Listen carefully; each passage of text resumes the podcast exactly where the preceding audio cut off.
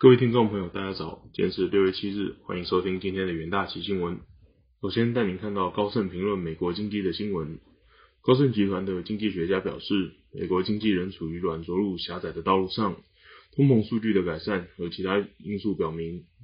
联总会或许能够在不使美国陷入衰退的情况下，顺利实施激激进的升息计划。高盛集团的经济学家认为，劳动市场有些疲软的现象。并随着供应链压力的改善，核心通膨似乎正在放缓。他们补充说道，通膨数据改善以及对就业市场的一些调整，降低了联总会将不得不收紧货币政策，并导致未来几年内经济衰退的风险。高盛在周日的报告中指出，虽然第一季 GDP 衰退等指标恶化，表明短期衰退风险有所增加，但其他活动指标显示，产出仍仍在扩大。是有利经济的表现。许多经济学家认为，强劲的就业市场和家庭资产负债表上持续的金融盈现金盈余，避免了许多近期的萎缩前景。尽管如此，所有的目光仍聚焦在联总会的升息步伐之上，以及央行是否能取得有效的平衡，以避免经济衰退。高盛经济学家表示，他们不会改变目前对三至三点二五的终端基金利率的预测。并表示，他们认为联总会可能在接下来的两次会议上均升息五十个基点。高盛指出，预计九月升息二十五个基点至五十个基点的几率相差不大。联总会预计会维持过去几个月相对强硬的框架。下则新闻看到日本央行对货币政策的新闻。日本央行总裁黑田东彦周一表示。当前日本经济还处于从新冠肺炎疫情影响中重新振作的状态，且资源价格上扬也让经日本经济承受重压。他认为完全不是该收紧货币政策的时机。黑田东彦周一在东京一场演说中表示，日本经济仍处于疫情中恢复的状态。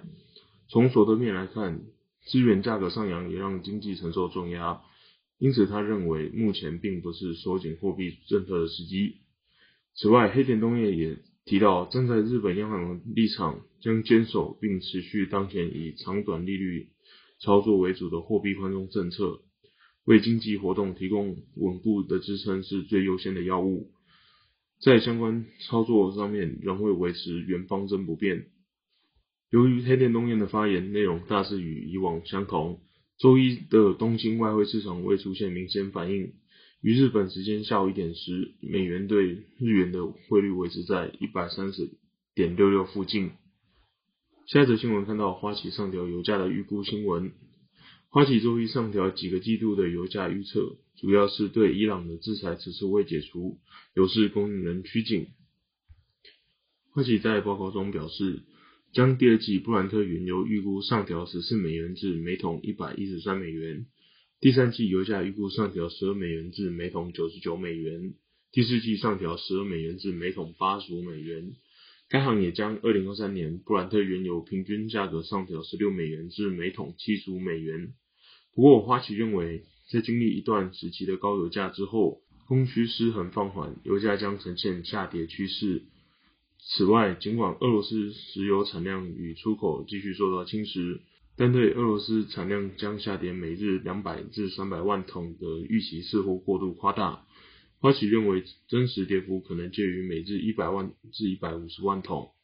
报告中也表示，如果伊朗的制裁解除，初期伊朗石油产量可能会增加每日五十万桶。同时，花旗也将伊朗石油重返市场的时间点预测从二零二二年中延至二零二三年的第一季。接着进入三分钟听股节的单元，首先看到联电期货。近年五 G 物联网应用持续扩张，客户对联电二十二、二十八纳米制程需求强劲。联电将于新加坡厂区扩建约三万片二十二、二十八纳米的新产能。预计二零二四年量产总投资金额约五十亿美元。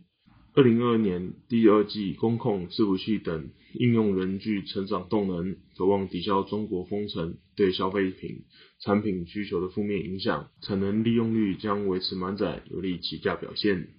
下一档个股期货看到星光金期货，继星光金于二五月二十日董事会成立合并可行性研究小组后。台新金于六月二号董事会决议启动星光金合并的可行性评估，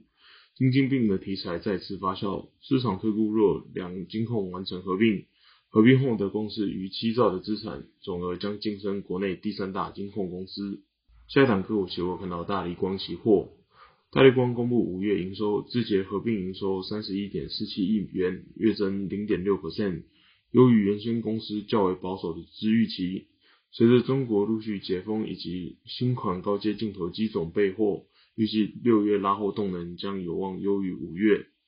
苹果历年都会在九月发表新 iPhone，而上游零件组、零件厂商如晶片与镜头厂都会在第二季提前进入备货及拉货潮，将有利于公司的营运表现。以上就是今天的元大喜新闻，谢谢各位收听，我们明天的元大喜新闻再见，拜拜。